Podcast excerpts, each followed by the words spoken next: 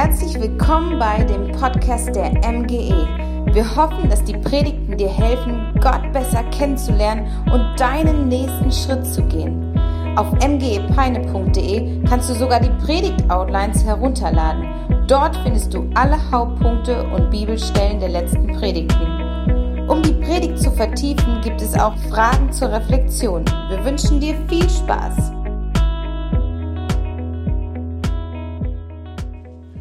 Also, okay, das macht doch einen Unterschied, ob Saft auf der Leitung ist oder nicht.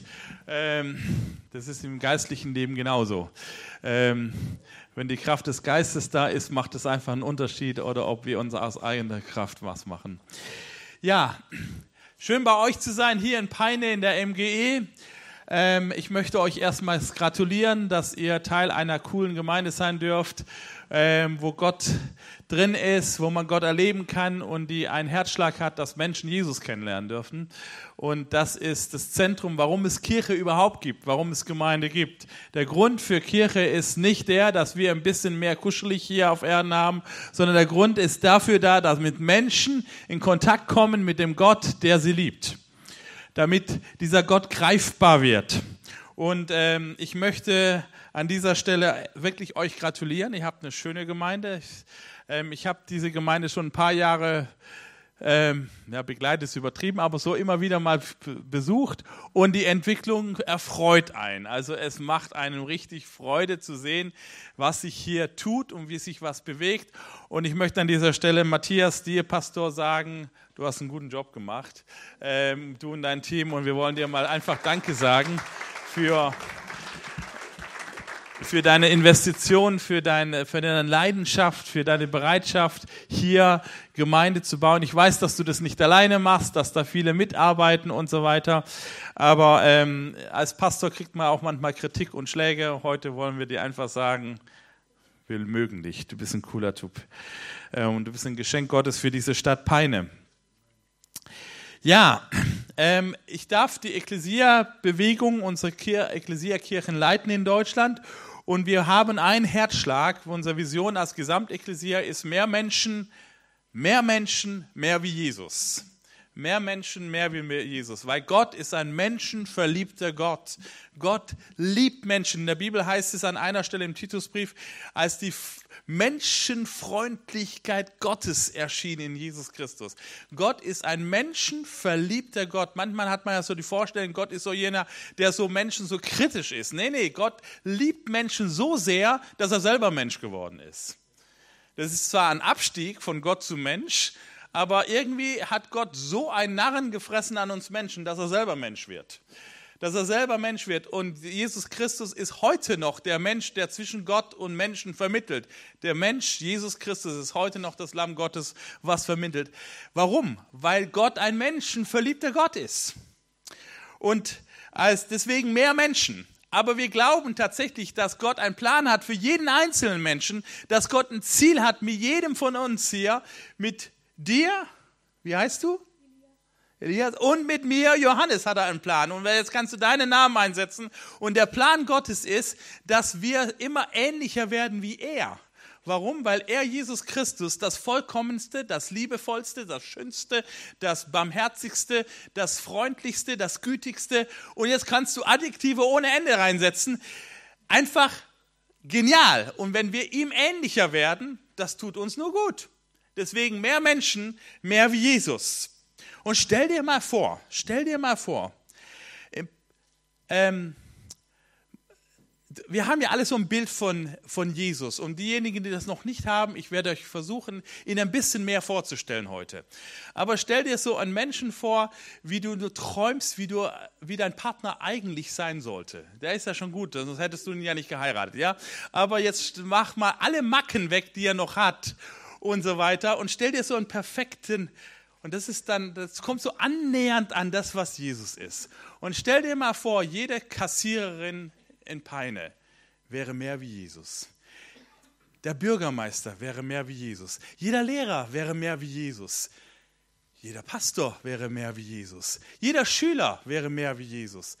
Was glaubt ihr, was Peine für ein Ort wäre, wie, wie genial es wäre, in Peine zu wohnen? Oder? Naja,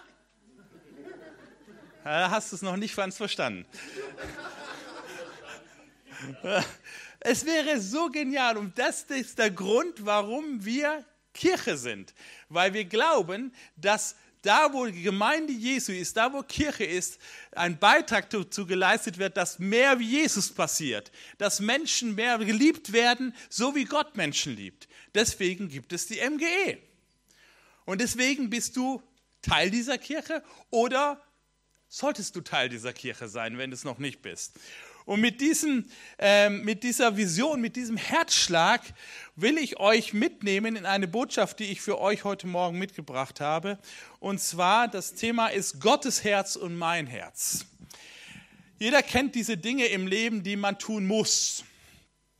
Es gibt, jeder Job hat es, jeder, jede Ausbildung kennt es, jeder Schüler kennt es. Es gibt so Jobs, die man tun muss, aber die keiner tun will. Also ich bin ja zum Beispiel auch Lehrer. Als Dozent muss ich Arbeiten korrigieren und ich hasse Arbeiten korrigieren. Ich finde das so langweilig, ähm, aber es muss ja sein. Und wenn ich dann denke, wie viel Energie und Kraft und Zeit und Nerven viele da investiert haben in diese Arbeit, dann denke ich, okay, mach's anständig. Aber ähm, ich tue es nicht gerne. Dann gibt es Dinge, die tue ich leidenschaftlich gerne. Da muss mich keiner zwingen dazu. Das, das flutscht einfach so. Und die kennt jeder von uns, oder? Und der Unterschied ist, das eine tun wir von Herzen gerne und das andere tun wir es einfach nur, weil wir es tun müssen. Und ähm, das hat was mit unserem Herzen zu tun, wie nah etwas an meinem Innersten, von, in meinem Innersten dran ist. Und ich glaube, im Glaubensleben ist genauso. Vieles im Glauben, vieles in unserer Beziehung mit Gott, vieles von dem, was wir vom Wort Gottes her lernen, tun wir, weil wir irgendwie glauben, dass es richtig ist, es zu tun. Aber es fällt uns manchmal schwer. Und dann gibt es Dinge, die uns einfach leicht fallen, weil unser Herz schon nah dran ist. Und deswegen ist es so entscheidend, dass unser Herz verändert wird, dass unser Herz ähm, näher an dem dran ist, was Gott von sich denkt dabei, was, wie Gott sich das vorstellt. Aus unserem Herzen entspringt das Leben, sagt das Wort Gottes. Und deswegen sollen wir auf unser Herz aufpassen. Man könnte aber meine, meine Predigt auch überschreiben. Ich habe auch einen zweiten Überschrift. Gottes Herausforderung mit uns. Gott hat es nicht immer ganz so leicht mit seinen Kindern.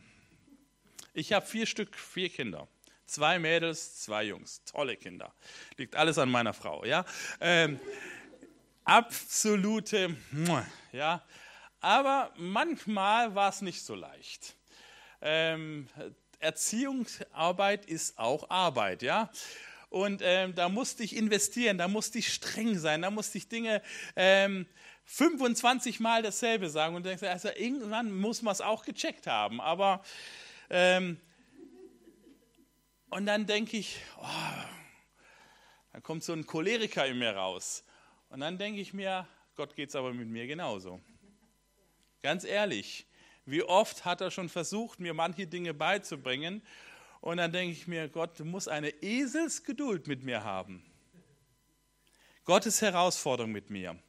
Und ich möchte euch mitnehmen in, einen, in ein Beispiel im, in der Bibel, in eine Person, die ziemlich bekannt ist, von der wir heute was lernen können, wie unser Herz äh, wie, wie, wie, unser Herz und Gottes Herz in Einklang kommen kann. Und da möchte ich mit euch einen Mann im Alten Testament, den Propheten Jona, anschauen. Den Propheten Jona.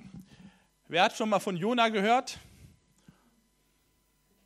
Okay, wenn ihr Jona hört, an was denkt ihr, was, welche Begriffe fallen euch da ein? Fisch, Wal, okay, was noch? Ninive, Ninive. Rezinus, okay, jetzt, jetzt kommen wir schon ins Detail, jetzt kommen wir schon, das sind schon die, die Insider-Wissen, ja. Also, aber Jona und der Wal oder Jona und der Fisch, das ist so, das kennt selbst die Menschen, die nicht so die Bibel kennen, kennen das. Aber um diesen Propheten geht es. Der, kommt, der hat ein ganzes Buch im Alten Testament, das nach ihm genannt ist, das, der Prophet Jona, vier Kapitel im Alten Testament. Aber er kommt vorher schon mal vor. Und da lesen wir ähm, im zweiten Buch Könige, Kapitel 14, Vers 25, habe ich euch eine Stelle. Ähm, da kommt er nämlich das erste Mal vor, dieser Prophet Jona. Da lesen wir folgendes.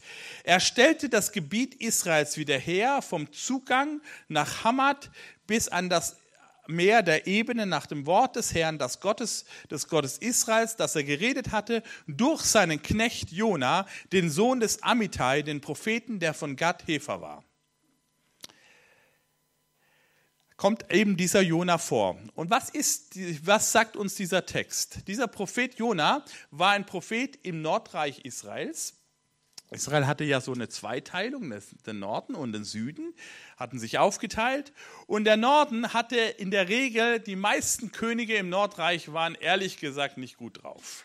Ja, gelinde gesagt. Es waren ähm, sch schlechte Könige. Und einer dieser vielen schlechten Könige, die es da gab, eigentlich ist es eine Kunst, einen guten zu finden.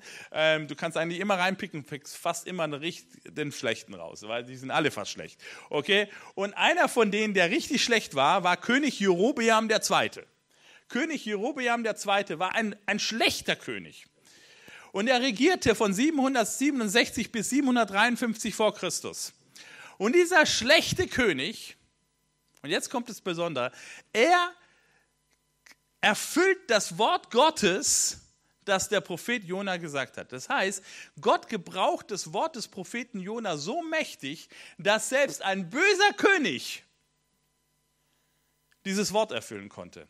Das sind Dimensionen. Stell dir mal vor, also nicht ein gut, jetzt, wenn, wenn der Prophet Jona was gesagt hätte und David das gemacht hätte. Ah, gut, ein Mann nach dem Herzen Gottes, da funktioniert das. Aber da ist so ein, ja, es fallen mir andere Adjektive ein, die will ich nicht aussprechen auf der Kanzel. So ein Jerobeam halt, das ist halt immer schlecht, wenn der König ist. Und Gott erfüllt trotzdem sein Wort, weil das Wort Gottes so klar, so prophetisch, so dominant, so deutlich war im Mund dieses Propheten Jona, dass selbst ein böser König nicht verhindern konnte, dass es in Erfüllung ging. Das nenne ich mal Erfolg. Das ist mal eine prophetische Trefferquote, die sehr, sehr hoch ist. Manchmal hat man ja so prophetische Worte, wo du das Gefühl hast, na ja, Blumenwiesen, die duften und so weiter, kannst du alles reindeuten, ja? Soll ich jetzt einen Heiratsantrag machen? Soll ich gesund werden? Was soll ich, was bedeutet das? Das war ein prophetisches Wort, was so genau in Erfüllung ging, obwohl ein böser König da war. Das lernen wir von diesem Propheten Jona. Und er war erfolgreich. Nämlich das Gebiet Israels wurde, dass Gott diesem Jona sagt, so Jona, mein erfolgreicher Diener, mein sehr guter Prophet, der du so erfolgreich in Israel gearbeitet hast, dass selbst ein böser König Jerobiam erfolgreich das Wort Gottes in Erfüllung brachte. Für dich habe ich einen neuen Job. Ich hätte gerne, dass du jetzt aufgehst nach Ninive. Wir wissen alle, das hat dem nicht gepasst. Das hat dem nicht gepasst. Und ehrlich gesagt, ich kann das verstehen. Ninive, was war denn Ninive? Ninive war die Hauptstadt des, des assyrischen Weltreiches. Und Assyrien war, die Assyrer waren nicht gerade zimperliche Herrscher. Die waren bekannt dafür, dass sie ihre Feinde sehr, sehr brutal behandelten. Und eines ihrer unterjochten oder feindlichen Gebiete war das Gebiet, wo Israel eben der, im Weg lag nach Richtung Ägypten. Und die wollten die platt machen. Und das, die, die Assyrer haben Menschen gepfählt. Die Assyrer haben Menschen gepflügt. Also die haben ihre Feinde auf den Boden angelegt und dann sind sie mit dem Flug drüber gefahren. Und, und dann, also das waren die Feinde Israels, die Feinde Gottes, die Bösen, die Heiden, die Schlimmen, die Brutalen. Die schlechten Menschen. Kennt jeder von uns solche Typen, ja? Menschen, die wir nicht so gerne haben. Menschen, die wir nicht so leiden können. Menschen, die uns quer liegen. Menschen, ähm, die wir mögen. Aber es gibt auch eben, die wir nicht so mögen. Und Ninive war es definitiv Menschen, die der Jona nicht mochte. Und dann sagt Gott zu diesem Jona, zu denen will ich dich schicken. Und ich kann das verstehen, dass der Jona da bockig war. Wir kommen gleich nochmals zu ihm. Also das war dieser Prophet Jona. Dieser Prophet, der sehr erfolgreich war, dieser Prophet, dessen Wort Gottes in seinem Mund sich genauestens erfüllt, der voller Vollmacht war, aber der auch Menschen kannte, die er nicht so mochte. Und wo ich menschlich das nachvollziehen kann. Und in sein, sein Buch, jetzt kommen wir nicht zu, seinem, zu dem Propheten, sondern zu seinem Buch. Lass uns mal sein Buch anschauen. Dieses Buch jetzt in Kurzversion, bevor wir zum Kern dieser Botschaft heute Morgen kommen, damit wir das Buch verstehen. Das Buch ist sehr strukturiert aufgebaut. Es sind vier Kapitel und diese vier Kapitel haben eine sehr klare Struktur. Und zwar sind es in zwei parallelen Linien, also eine Struktur A, B, C, und dann kommt nochmals A, B, C. Also dreimal, zweimal sozusagen so ein Dreiklang, wie so ein guter Dur oder Ton in der Musik, ja? Also A, B, C. Der erste Punkt ist der, Jona kriegt einen Auftrag von Gott. So fängt das Buch an. Und der Auftrag ist, Jona, ich will, dass du nach Ninive gehst. Und der Jona ist ungehorsam. Sagt er, nö, will ich nicht. Will ich nicht. Und ich verstehe ihn. Ich verstehe ihn. Er kriegt zwar von Gott einen Auftrag, nämlich geh und sag den Niniviten, dass sie schlecht sind, dass sie böse sind und dass das Gericht Gottes auf sie kommt. Und da fragst du dich, eigentlich wäre das gar nicht so schlecht, jemandem, den du nicht magst, zu sagen, weißt du was, ich habe mal eine Botschaft für dich. Weißt du, ich bin der Bote Gottes und ich habe eine Botschaft von Gott für dich. Du bist verdammt. Ja, mir fallen da andere Worte ein. Wenn es eine Jugendkirche jetzt wäre, würde ich andere Worte gebrauchen. Also, du bist schlecht und Gott wird dich richten und es wird so, der wird so richtig reinhauen, der richtig eins reinwirken. Das ist die Botschaft für dich. Und du hast es auch verdient. Und da frage ich mich, wenn der Jonah die Nineviten nicht leiden kann, und Gott gibt ihm so eine Gelegenheit, ihn so richtig mal eins reinzu. Warum will er trotzdem nicht hingehen? Habt ihr euch das schon mal gefragt?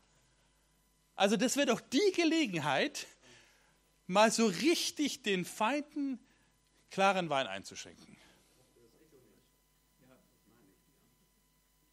Warum macht er das nicht? Warum, warum, warum ist er ungehorsam? Wir kommen am Ende noch zu dem Ergebnis. Das Buch gibt selber uns die Antwort. Aber er ist ungehorsam. Was macht er stattdessen? Er haut ab. Er haut ab in die Gegenrichtung. Er geht zum Meer.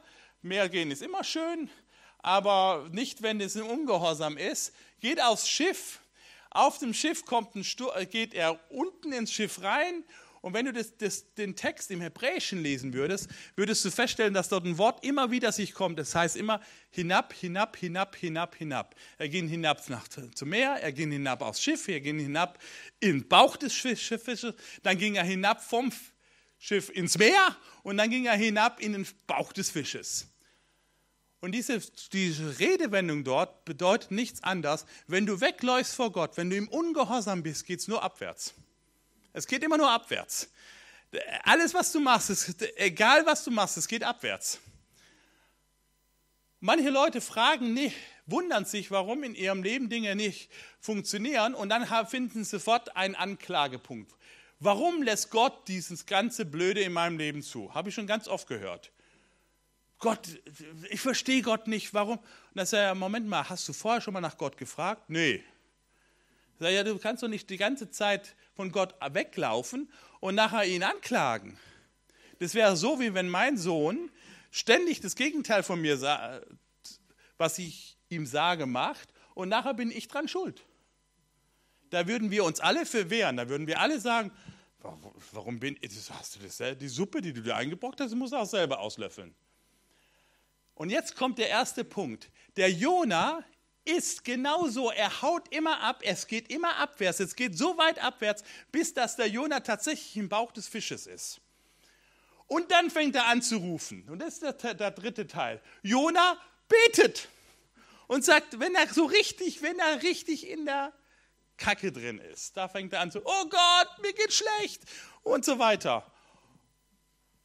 Wenn ich Gott wäre,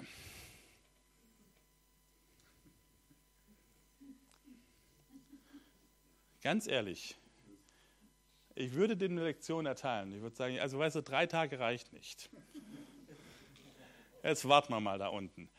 So sind wir Menschen. Wir, wir, wir, wir sagen, du bist selber schuld an dem Mist. Du bist schuld. Aber jetzt kommt die erste Botschaft. Gott antwortet und sagt nicht, du bist schuld, sondern Gott rettet diesen Jona. Er rettet diesen Jona. Und das Ergebnis dieser Rettung ist, der Jona ist total dankbar und sagt, oh Gott, ich danke dir, dass du mich gerettet hast. Du bist so ein guter Gott. Ich preise dich, ich rühme dich und ich bin auch bereit, zu gehorsam zu sein. Kennt ihr diese Geschichten im Leben? Vielleicht in deinem eigenen Leben? Wann rufen Menschen zu Gott? Wann habe ich zu Gott gerufen? Gott hat sich nicht verändert. Aber meistens rufen wir Gott um Hilfe, dann, wir, wenn wir am Ende sind, wenn wir mit unserem Latein am Ende sind, wenn wir gar nicht mehr können, wenn irgendwie über die Probleme da sind. Oh Gott, kannst du mich retten? Die Geschichte hat einen Zwischenpunkt, der ist tragisch, der ist richtig tragisch. Nämlich, als der Jona auf dem Schiff ist, das Schiff ist ein heidnisches Schiff. Das sind alles Leute, die keine Ahnung von Gott haben, aber sie sind besser drauf als der Jona. Der Jona sagt nämlich, Leute, ich bin eigentlich der, der, Schuldige. Ich bin schuld für diesen ganzen Sturm. Schmeißt mich über Bord. Und wisst ihr, was die, die Heiden machen? Die sagen, nee, nee, was machen wir noch nicht? Wir können nicht einfach einen Menschen über Bord schmeißen. Die haben Mitleid mit dem Propheten. Die haben Mitleid mit dem Jona, obwohl er schuld dran ist, dass sie im Sturm sind. Sagt er, wir schmeißen dich nicht sofort runter. Also dann müssen wir, komm, wir beten nochmals zu Gott und so weiter. Die Heiden sind besser drauf, sind barmherziger drauf als der Prophet. Meine Frage, wie viel Barmherzigkeit lebt in uns Kirchengängern, in uns Christen? Ist Gnade da oder sind wir auch so, dass wir ja die Guten sind und die da draußen, die sind die Bösen, die Muslime, die Ausländer, die, jene, wie schnell haben wir die Schubladen fest, wo wir Leute reinstecken und die sind ja selber schuld an dem Leid, was sie haben, aber ich bin ja der Gute. Und wenn es dann aber uns trifft, dann jammern wir. Weißt du, das ist der erste Punkt, den ich dir heute mitgeben möchte. Gottes Herz ist so voller Barmherzigkeit für uns Menschen, dass er selbst unsere Schuld, wo wir selber uns eingebrockt haben, wo wir selber alles falsch gemacht haben, wo wir zu Recht in der Scheiße hocken, dass er nicht sagt, selber schuld, sondern dass er uns immer noch rettet. Dass er dich immer noch rettet. Gott ist so menschenverliebt, dass er dich immer noch rettet. Da heißt es in der Bibel, zum Beispiel über Jesus, sagt Jesus ein Beispiel, dass er lässt die 99 stehen und geht dem einen Verlorenen hinterher. Weißt du, bei Gott gibt es nicht hier 100 Leute. Wir zählen als Kirchen sehr wohl die Menschen. Warum? Weil jeder Mensch zählt. Aber Gott sieht nicht die Masse. Gott liebt alle Menschen, aber er sieht jeden Einzelnen. Und er sagt, diesen Matthias, den sehe ich und den liebe ich, den will ich haben. Den will ich haben. Und er, er lässt immer die 99, um den einen zu finden. Immer. Ich bin der eine, den er verloren war, den er gesucht hat. Du bist das eine, was verloren ist. Und die Frage, wie sucht Gott? Und da möchte ich, so, dich brauche dich jetzt mal. Du bist mein, wir beide predigen jetzt, okay, ja? Okay, du bist, du bist jetzt ein Mensch, der wegläuft und ich bin Gott, ja? Okay, jetzt versuch mal wegzugehen. Geh mal irgendwo hin, aber nicht zu mir, okay? Aber jetzt nicht aus dem Saal raus, ja? Okay, und er sucht die 99. Gott läuft uns Menschen ständig hinterher. Wie weit ist Gott weg von uns? Wie weit ist Gott weg von dir? Egal wie weit du weggehst von Gott, ist Gott nie weit weg von dir. Weil Gott immer hinter dir her ist. Er hat den Himmel verlassen um hinter dir herzulaufen. Gott liebt dich so sehr, dass er alle Hürden genommen hat, um hinter dir herzugehen. Egal, du kannst laufen, so viel du willst. Gott ist immer hinter dir. Weißt du, wann du aber ihm begegnest? In dem Augenblick, wo du stehen bleibst und um die Umkehr machst. Einfach nur umdrehst. Du musst keine Bewegung mehr machen. Du musst keinen Schritt auf Gott zumachen. Du musst nur stehen bleiben und dich umdrehen. In dem Augenblick ist er da, weil er immer hinter dir her war. Gottes Herz schlägt so sehr für dich, dass er nie einen Augenblick deines Lebens weg war von dir. Er war immer hinter dir her, ob du es gespürt hast oder nicht. Alles, was wir tun müssen, ist innehalten und sagen, ach, du bist ja da. Hey, hast du super gemacht, danke.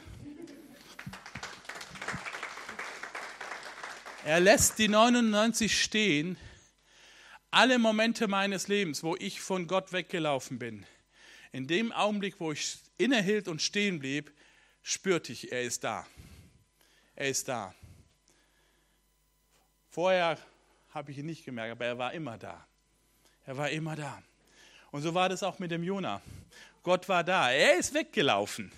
Aber in dem Augenblick, als er im Walfisch oder Fischbauch oder was auch immer das Zeugs da war, was wissen wir ja nicht genau, auf jeden Fall dieses Meerviech da, ähm, in dem Augenblick, wo er geschrien hat, Gott hilf mir, war er da. War er da. Gott griff ein. Und er ist dankbar. Und dann da preisen wir Gott. Das ist der Grund, warum wir in Kirchen Lobpreis machen. Das ist der Grund, warum wir Lieder singen, warum wir hier eine Band haben, warum wir die Hände heben, weil wir diesen Gott Danke sagen dafür, dass er uns gerettet hat, dafür, dass er mich liebt, dass er das in meinem Leben eingegriffen hat, dass er mein Freund ist, dass er, meine, dass er mein himmlischer Vater ist. Wir preisen ihn. Das hat der Jona auch gemacht. Das ist die erste Hälfte des Buches. Die Geschichte von einem Menschen, der von Gott wegläuft und den Gott trotzdem rettet den Gott trotzdem rettet. Und jetzt kommt die zweite Hälfte und die wiederholt sich ganz genau gleich. Wieder sagt Gott dem Jona, so Jona, jetzt auf, geh nach Ninive. Und wow, Ninive hat sich nicht verändert. Das war immer noch die gleiche Ninive-Stadt. Die waren immer noch genauso blöde drauf, die waren immer noch die gleichen Feinde, die waren immer noch die Schlimmen, aber plötzlich ist Jona immerhin gehorsam. Er ist gehorsam. Er fängt an, der, Gott hat einen Plan und er geht auf diese Stadt zu. Er macht's. Er, können wir nochmal die andere, zurück, die letzte Folie nochmal. Genau, er geht auf diese Stadt zu und wieder predigt er. Und die Predigt von Jona ist, Leute, noch 40 Tage, dann gibt es Gericht. Und wieder sind die Heiden, wie beim ersten Teil, besser drauf, als der Jona gedacht hat. Er, was macht der Jona? Er sieht sich nämlich, nachdem er gepredigt hat, zieht er sich zurück im Kino auf die Logenplätze und setzt sich hin und sagt, diesen Katastrophenfilm, den will ich anschauen. Und zwar aus der ersten Reihe. Aus der ersten Reihe will ich sehen, wie Gott diese Stadt platt macht. Allererste Reihe, Premiumplatz. Erste Klasse, Ticket gebucht, mit Schatten. Und die Heiden sind besser als er. Er glaubt nämlich nicht, dass diese Heiden was machen, aber sie sind besser. Sie, wie die Seeleute schon damals sind sie wieder besser als er. Und was ist das Ergebnis? Das Ende der Geschichte ist, Gott zerstört die Stadt nicht, er rettet sie. Der große Unterschied kommt aber jetzt. Und jetzt kommen wir zum eigentlichen Finale. Als Gott den Jona rettete, was war die Reaktion von Jona? Gott, ich danke dir. Als Gott Ninive rettete, was war die Reaktion von Jona? Es ist schrecklich, was du da machst. Gott, ich verstehe dich, ich habe überhaupt keinen Bock mehr zu leben. Nimm mich weg. Der ist selbstmordgefährdet, weil der andere gerettet wurde. Und jetzt kommen wir zur eigentlichen Botschaft dieses Buches. Wie nah ist dein Herz am Herz Gottes?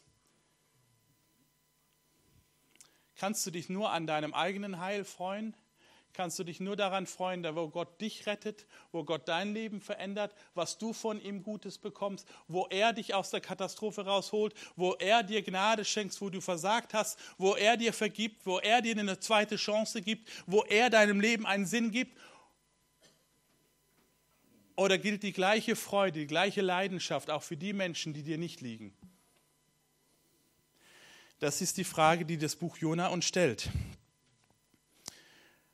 Jetzt lasst uns mal dieses Ninive nochmals anschauen. Ninive war ein großes Reich. Es war die, neben Assur die zwei großen Städte dieses Weltreiches. Es war ein brutales Reich. Es war ein menschenverachtendes Reich. Es war ein Reich, was Strafe verdient hat. Es war ein Weltreich. Und die Bibel im Buch Jona sagt 120.000 Menschen, die nicht die Rechte von der Linken unterscheiden können. Das bedeutet nichts anderes unmündige Menschen. Da waren wahrscheinlich 120.000 unmündige Menschen, nicht zu zählen all die anderen. Es war eine große Stadt. Und für diese große Stadt, für diese vielen, vielen Menschen hatte, hatte Jona kein Herz. Menschlich vielleicht sogar nachvollziehbar. Menschlich verständlich.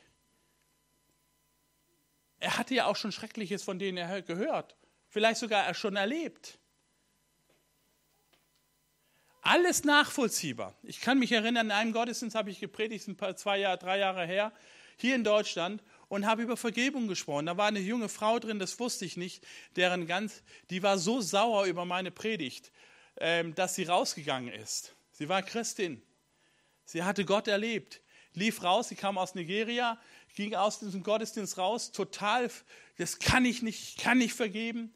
Ich wusste dessen ja nicht, ihre Geschichte nicht. Die Wahrheit ihrer Geschichte war, sie war in Nigeria aufgewachsen und Boko Haram, diese, diese Terrororganisation, hatte ihre ganze Familie umgebracht. Und während ich da predigte über Vergebung, sprach der Heilige Geist zu ihr, ich möchte, dass du diesen Menschen vergibst. Und ich kann das verstehen, dass sie sagt, das kann ich nicht. Menschlich nachvollziehbar. Es braucht ein göttliches Wunder, der unser Herz verändert, dass wir Dinge können, die wir nicht eigentlich nicht hinkriegen. Nämlich Menschen zu lieben, die uns quer liegen. Menschen, die uns was angetan haben, Menschen, die fern sind von uns, Menschen, die anders sind, Menschen, von denen ich nichts habe, aber wo Gott sagt, ich liebe sie trotzdem und ich möchte, dass du anfängst, sie zu lieben. Dass du meine Liebe spürbar machst, greifbar machst in ihrem Leben. Und jetzt lass uns anschauen, wie Gott Ninive anschaut. Gott beschreibt im Buch Ninive dreimal diese Stadt Ninive als die große Stadt. nächste Folie kann ich die bitte mal haben. Genau, dreimal spricht im Buch, Jona Gott über Ninive als die große Stadt. Das erste Mal in Kapitel 1, Vers 2. Und da sagt er, die große Stadt, ihre Bosheit, man könnte auch das hebräische Wort Elend übersetzen, also ihre Bosheit oder ihr Elend ist vor mir gekommen.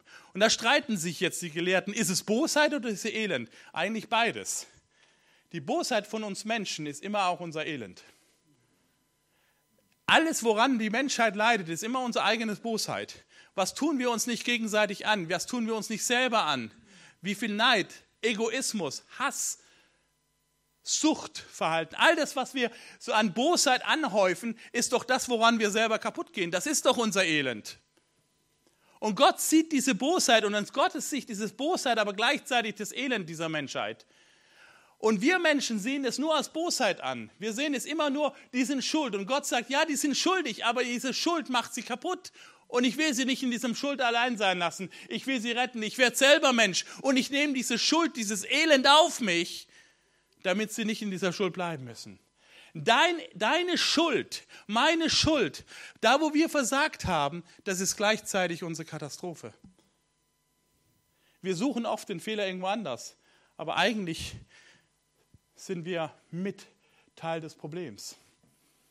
Und Gott sieht es. Ja, Gott sieht das Elend, aber er sieht auch die Schuld dieser Stadt. Er sieht meine Schuld. Gott macht die Augen nicht zu und sagt, weißt du was, Johannes, ist alles nicht so schlimm. So wie du drauf bist, ja, ich habe noch nie jemanden umgebracht. Ganz ehrlich. Aber ich in meinem Herzen sind Dimensionen drin, wenn ich ganz alleine bin und ehrlich zu mir selbst bin, die lassen einen erschrecken. Und ich möchte nicht, dass die Videos meines Herzens hier auf der Leinwand ablaufen.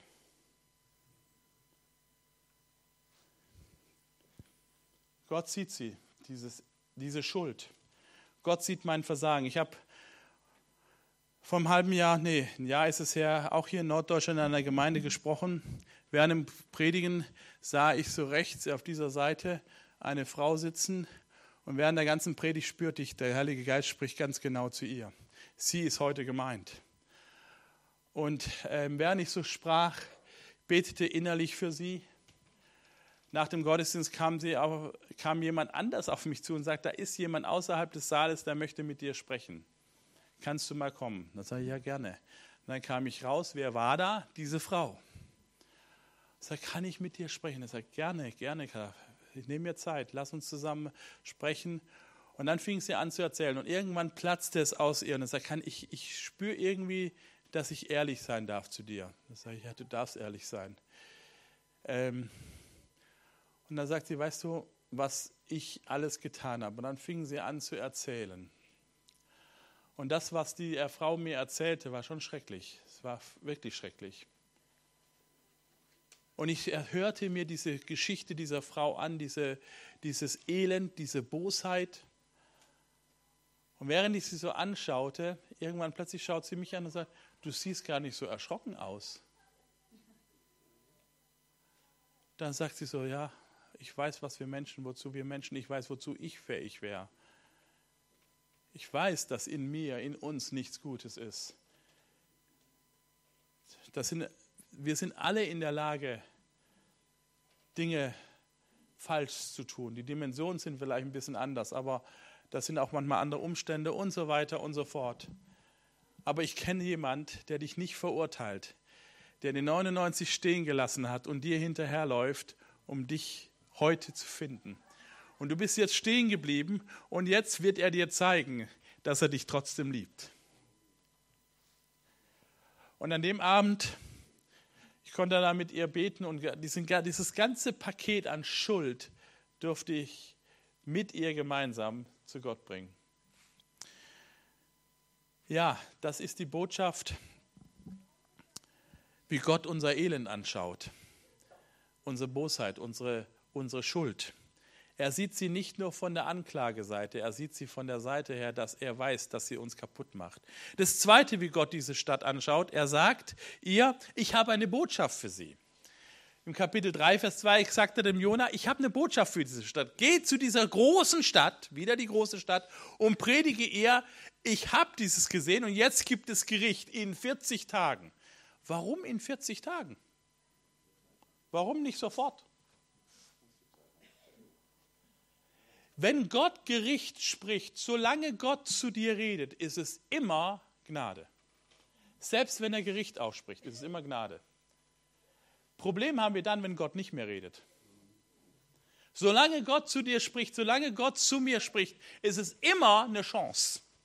Es ist immer meine Chance, weil sein Herz so sehr an Menschen hängt und Menschen so sehr liebt, dass selbst wenn er ernst mit uns spricht, ist es immer noch seine Gnade.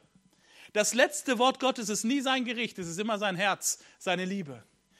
Und er sagt dieser Stadt noch 40 Tage, weil er hoffte, dass sie die Chance nutzen. Jona nicht, aber Gott schon. Gott schon. Noch 40 Tage. Und wow, was für eine krasse, krasse Geschichte. Also Paulus war nicht so erfolgreich wie dieser komische Prophet Jona der hat einmal gepredigt mit einem komischen Herzen, mit einer halb verstandenen Botschaft und eine ganze Stadt bekehrt sich. Da kommt der König und sagt, okay, wir jetzt, das gibt nur noch eine Chance, wir tun alle Buße. Der hat sogar ein Fasten verordnet bis hin zu den Rindviechern. Ja? Also selbst die mussten verzichten. So ernst war das denen. Und Gott sagt, ich rette sie, ich rette sie. Gottes auch, auch manche Schwierigkeiten in meinem Leben, und ich möchte dir heute sagen, auch in deinem Leben, sind auch manchmal eine Chance, die Gott uns gibt, um zu sagen, hallo wach, ist gefährlich. Es ist nie aber das Gottes letzte Wort. Gottes letzte Wort ist immer seine Rettung. Und jetzt kommen wir zum dritten Mal, wo Gott dem, über diese große Stadt spricht. Und das ist das letzte Kapitel. Jona befindet sich auf dem Premiumplatz, erste Reihe. Die Cola steht nebenan. Der Fächer ist da, sehr alles Bio. Und er wartet. Jetzt gibt es die Keule von Gott. Endlich kriegen diese blöden Nineviten eins von, jetzt wird Gott Gerechtigkeit üben. Und Gott straft die nicht, sondern rettet die. Gott straft die nicht, sondern rettet die. Und zwar so lange, dass diese Stadt erst viele, viele, viele Jahre, 150 Jahre später erst unter, das sind mehrere Generationen, die leben durften, weil ein Prophet gehorsam war. Weil ein Prophet einfach das getan hat, was Gott sagte. Weil ein Prophet einem Volk gesagt hat, Gott gibt euch noch 40 Tage und dieses Volk reagiert. Jetzt kommt die Frage. Darf ich die nächste Folie haben, bitte? Was für ein Ergebnis. Jona war erfolgreich, genialer Prediger. Eine große Stadt ist gerettet. 612 nach Christus ist Nineveh untergegangen. Das ist 150 Jahre ungefähr nach dieser äh, Zeit. Oder 120, je nachdem halt, wann diese, diese anzusetzen ist. Aber mehrere Generationen. Und jetzt meine Frage, und damit möchte ich diese, die Botschaft heute zum, zum eigentlichen Zielpunkt bringen. Die Frage ist, das Buch endet ganz offen. Es gibt ja kein Ergebnis. Gott fragt den Jona, Jona, pass mal auf, du bist jetzt sauer. Warum war der Jona sauer? Er hatte Premiumplatz bestellt und den Film hat er nie gesehen. Dann wurde ihm die Klimaanlage noch ausgeschaltet. Ja, der Fächer war weg. Und Jona war sauer. Der hat Depressionen gekriegt, weil die Klimaanlage weg war und der Film war. Wegen kein Kino und keiner Klimaanlage hat der Lebensdepression gekriegt. Das war der Mann Gottes. Und dann sagt Gott ihm, Jonas, sag mal, geht's noch? Geht's noch? Das sind 120 Unmündige, das sind Kinder. Und sollte ich nicht Barmherzigkeit haben.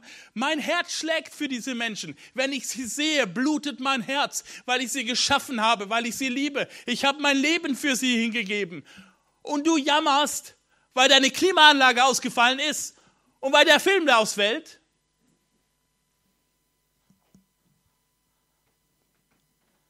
Gemeinde Jesu handelt leider ganz oft wie Jona. Was jammern wir rum? Weil die Musik nicht unser Stil ist.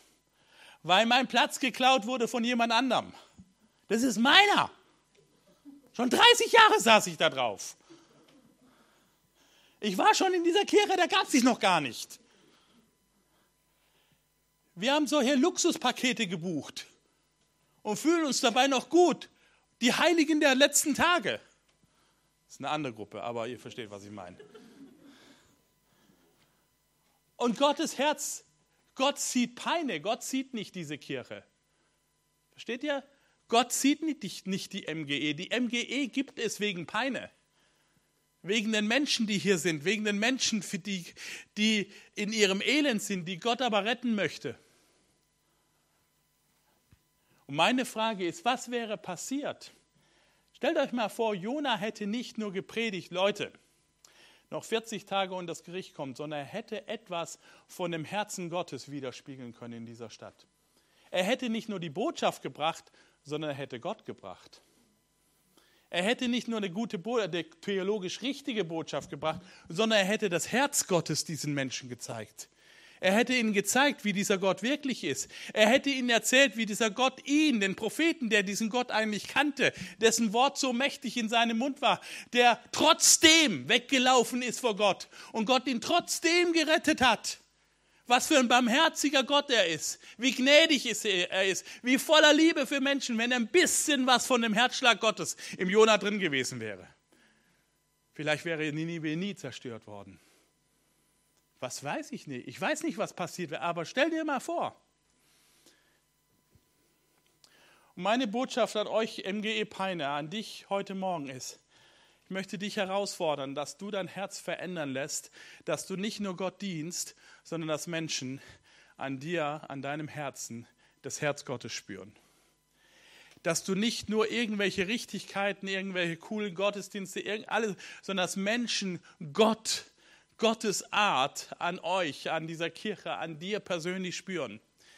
Wir gründen ja jetzt als Ekklesia eine Gemeinde in Frankfurt. Und unser Pastor hat vor, vor vier Wochen, sechs Wochen war es her, uns als Gemeinde einen Impuls mitgegeben und hat gesagt, folgenden Satz, den möchte ich euch heute Morgen auch mitgeben.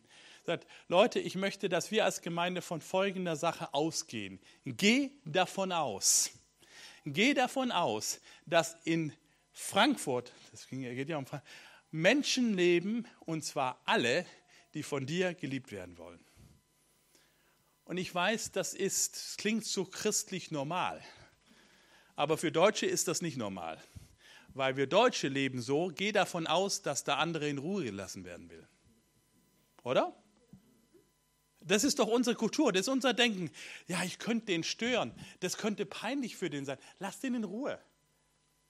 Das ist unser Denken. Unser Denken ist, ich gehe davon aus, der andere will in Ruhe gelassen werden.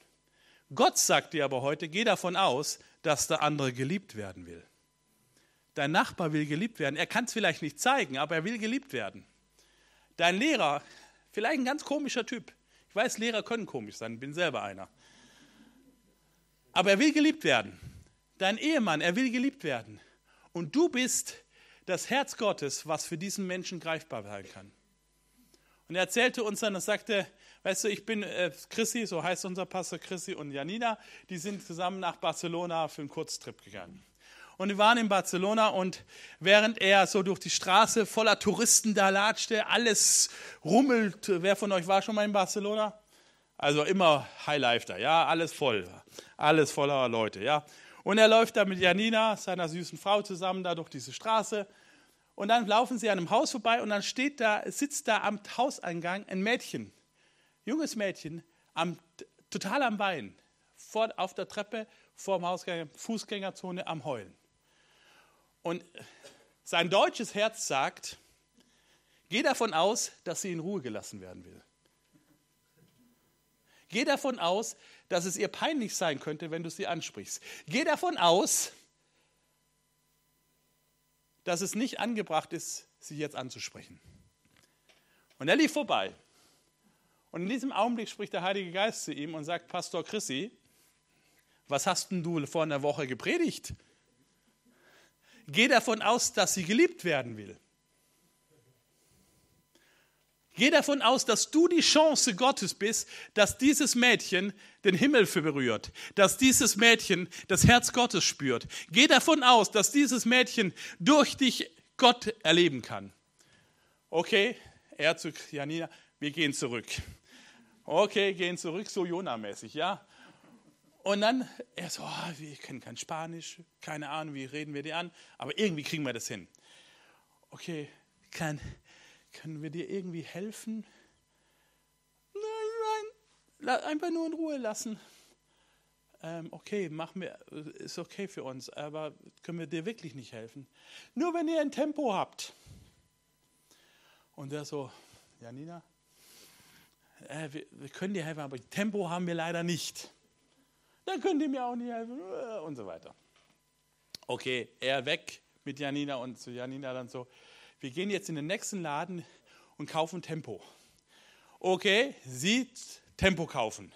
Tempo los. Da, Tempo ist jetzt das Herzschlag Gottes. Tempo, geh davon aus, dass die Tempo braucht. Also, nimm Tempo und bring Tempo zurück.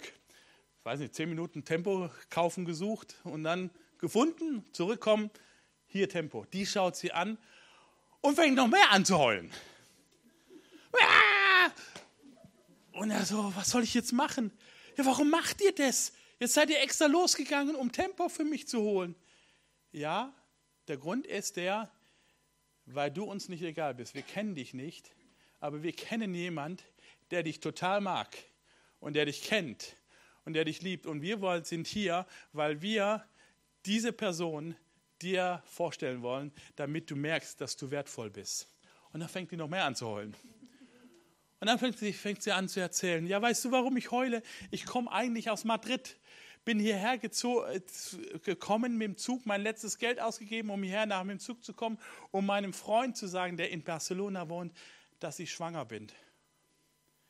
Und der hat mich rausgeschmissen, hat die Beziehung beendet und hat gesagt, ich will kein Kind und hat mich sich getrennt von mir und vor die Tür gesetzt. Jetzt hocke ich hier, meine Beziehung ist im Eimer, ich bin schwanger, ich habe kein Geld, ich weiß nicht mehr weiter. Geh davon aus, dass sie geliebt werden will. Und du bist die Chance, du bist die Chance, dass Gottes Herz beim anderen ankommt dass Menschen nicht nur eine richtige Botschaft bekommen, sondern dass sie den Gott, der dieses Herz hat, durch dein Herz spüren. Und ich sage, okay, nicht richtig von dem Freund, aber wir haben eine Botschaft für dich. Dieses Kind, was du hast, ist nicht Zufall. Dieses Kind hat einen Plan von Gott und da wird, das Kind ist von Gott gewollt, da ist ein Plan Gottes und wir wollen dir helfen dabei, wie, wie auch immer. Das Erste, was wir jetzt machen, wir, werden dir Zug, wir gehen jetzt mit dir zum Bahnhof, wir versorgen, wir kaufen dir ein Zugticket, dass du nach Hause kommst. Wir bleiben im Kontakt. Eine Woche später schreibt die aus Madrid nach Frankfurt und sagt, Chrissy und Janina, sowas habe ich noch nie erlebt, dass Menschen in der Fußgängerzone nicht einfach nicht vorbeilaufen und da liefen Tausende vorbei weil alle davon ausgingen, dass sie in Ruhe gelassen werden will. Aber Gott geht davon aus, dass sie geliebt werden will.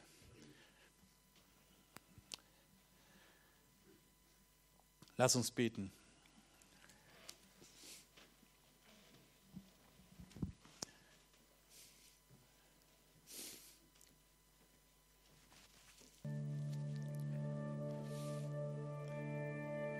Ich gehe heute auch davon aus, dass hier in diesem Raum keine einzige Person sitzt, die nicht geliebt werden will. Sie ist, jeder, der hier sitzt, will geliebt werden. Egal wie es dir gerade geht, wie du dich gerade fühlst, ob du dich wertvoll fühlst, abgelehnt fühlst, schuldig fühlst oder mehr als Opfer fühlst, verletzt, egal in welcher Situation. Aber ich habe eine Botschaft für dich Gott liebt dich und diese Gemeinde will dich lieben, weil sie will ein Ort sein, in dem dieser, dieser Gott, diese, diese Liebe Gottes greifbar wird. Wir können dir nicht versprechen, alles sofort in Ordnung zu bringen, aber eins können wir dir versprechen, dich in Kontakt zu bringen mit diesem Gott, der dich liebt. Wir können gemeinsam zu diesem Gott gehen und um Vergebung bitten, um Hilfe bitten und wenn du heute Morgen hier bist und du sagst, ich brauche eine Berührung von diesem Gott, ich bin so einer, der weggelaufen ist, ich bin so dieses Mädchen, was da an der Tür sitzt und, und nicht mehr weiter weiß, aber ich eigentlich tief innen drin ist ein Schrei, ich will geliebt werden, dann würde ich gerne mit dir beten, aber auch danach würden wir gerne mit dir ins Gespräch kommen. Nicht, weil du Teil dieser Kirche werden sollst, sondern weil du diesem Gott begegnen darfst, der dich liebt, der dich geschaffen hat, der dich gewollt hat, der sein Leben gelassen hat für dich.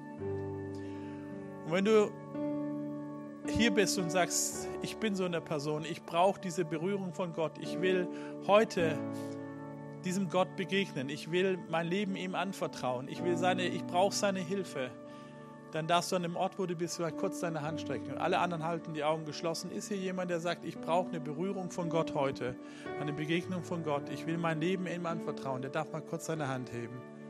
Ja, super, sehr gut, sehr gut. Danke. Ist da noch jemand? Vielleicht kennst du Jesus schon lange, aber dein Herz ist weit weg von ihm. Es ist einfach nur noch du machst es einfach nochmal, weil es so dazugehört. Du gehst zur Kirche, du gehst vielleicht zur MGE, aber du merkst nicht mehr von dieser Nähe Gottes in deinem Leben. Und du sagst, ich, ich brauche ihn aber, ich will innehalten, ich will nicht wie Jona weglaufen, ich will, dass er mein Herz verändert, ich will, dass mein Herz so ist wie seins. Dann darfst du dich auch mal melden. Ist da jemand, der sagt, ja, super, sehr gut, sehr gut. Lass uns jetzt einfach in der Stille mal kurz ein Gebet zu Gott sprechen. Du kannst es selber formulieren, einfach die Gedanken, die dich gerade bewegen, das, was dich beschäftigt, kannst du Gott jetzt sagen. Während das Klavier spielt, einfach sag ihm das in deinen Worten.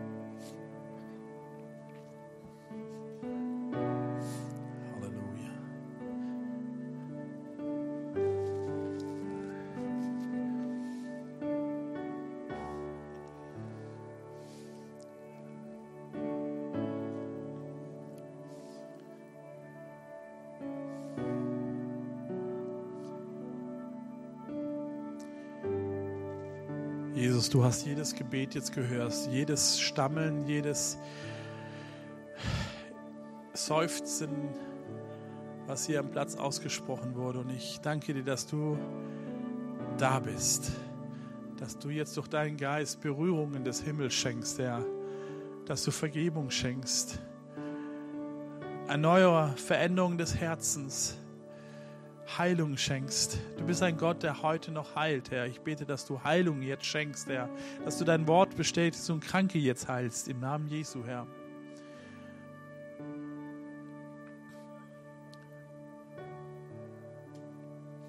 Und wenn du diesen Gott kennenlernen möchtest, weil du ihn noch nicht kennst, dann darfst du dieses Gebet nachsprechen, was ich jetzt vorspreche. Es geht jetzt nicht um die genaue Formulierung, aber es geht um dein Herz, was du ihm jetzt ja durch dieses Gebet ausdrücken kannst. Jesus Christus, ich danke dir, dass du mich liebst, dass du Mensch geworden bist dass du für mich gestorben bist und dass du wieder auferstanden bist. Und dass du mir gerne vergibst, dass du mir hinterhergelaufen bist, dass du nie weit weg warst von mir. Und ich bleibe heute stehen und drehe mich um zu dir. möchte dir heute sagen, vergib mir meine Schuld. Heile du mich. Komm in mein Leben. Sei mein Retter. Sei mein Herr. Sei mein Freund. Mit dir möchte ich durchs Leben gehen und durch eine Ewigkeit. Danke, dass ich dein Kind sein darf. Danke für deine Liebe. Amen. Amen.